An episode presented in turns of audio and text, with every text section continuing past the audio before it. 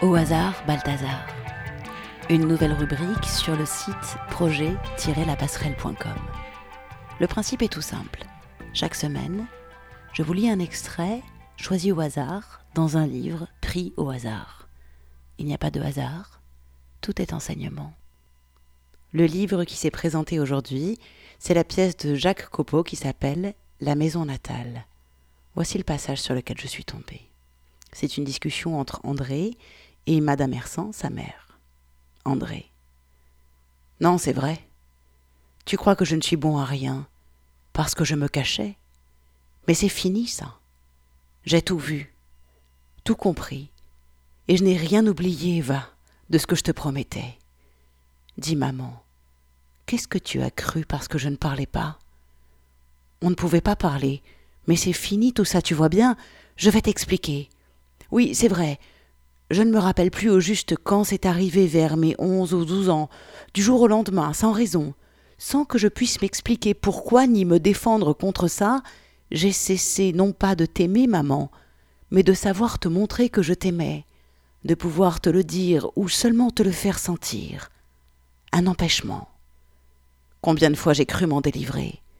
Je prenais des résolutions, et puis, dès que nous étions ensemble, je me séparais, je me retirais, je devenais brusque, impatient, dissimulé, tout à fait à contre-coeur, tu sais, tout à fait malgré moi, comme par jeu, comme pour te cacher quelque chose de précieux et te réserver une belle surprise, comme si j'allais pouvoir l'instant d'après réparer.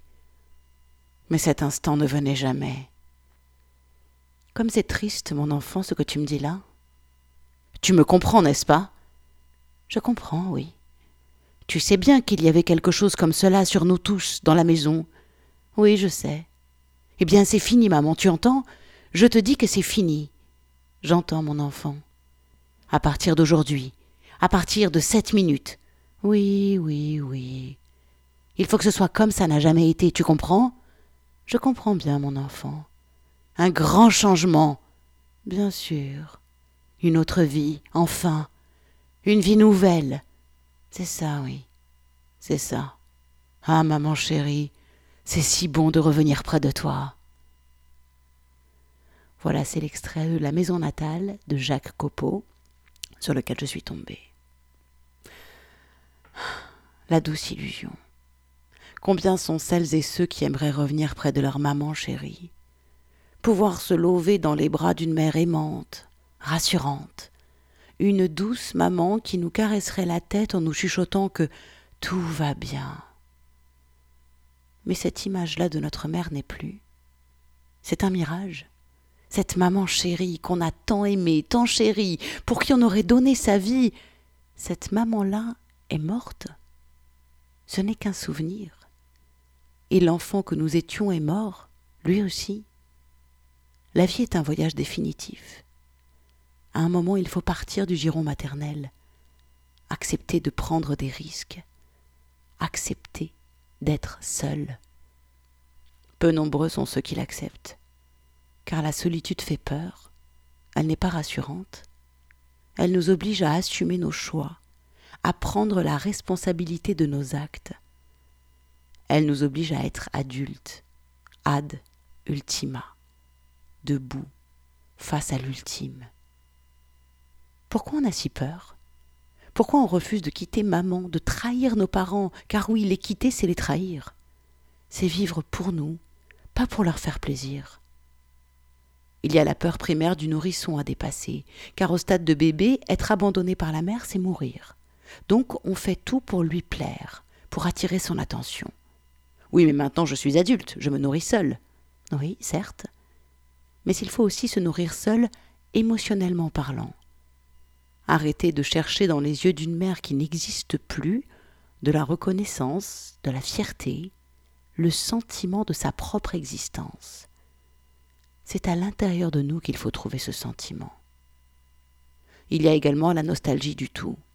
On cherche, à travers notre maman chérie, à travers une relation imaginaire qui n'existera plus jamais, la sensation d'être tout, le lien avec notre totalité on cherche le ventre maternel, car c'est là qu'on croit retrouver cette sensation d'être relié au tout, d'être pure énergie, sans limitation aucune. Mais d'une, on ne peut pas retourner dans le ventre de notre mère. De deux, ce sentiment vient de bien au-delà. C'est une mémoire dans notre énergie, quand nous n'étions pas encore incarnés. Alors oui, nous sommes incarnés. Et non, ce n'est pas une punition. Oui, on est limité. On est soumis aux lois de l'espace et du temps. On est séparé. On peut être proche d'un autre être humain, d'un animal, d'un arbre, d'un élément, mais on ne peut plus fusionner. Car l'incarnation implique la séparation. Mais l'incarnation offre aussi le toucher, le goût, les odeurs, les sons, la vue. À nous de retrouver le sentiment d'immensité à l'intérieur de nous. Mais pour cela, il faut quitter maman chérie et papounet. Il faut accepter de les trahir, de les décevoir. Il faut accepter de vivre pour soi, de se mettre totalement au service de la vie en nous, et non pas au service des désitérata et fantasmes de vie de papounet ou mamounette. Ça n'empêche pas l'amour, mais abandonner tout espoir de fusion, toute recherche d'exister dans leurs yeux, car seul compte la vie en vous. Et la vie est un voyage définitif.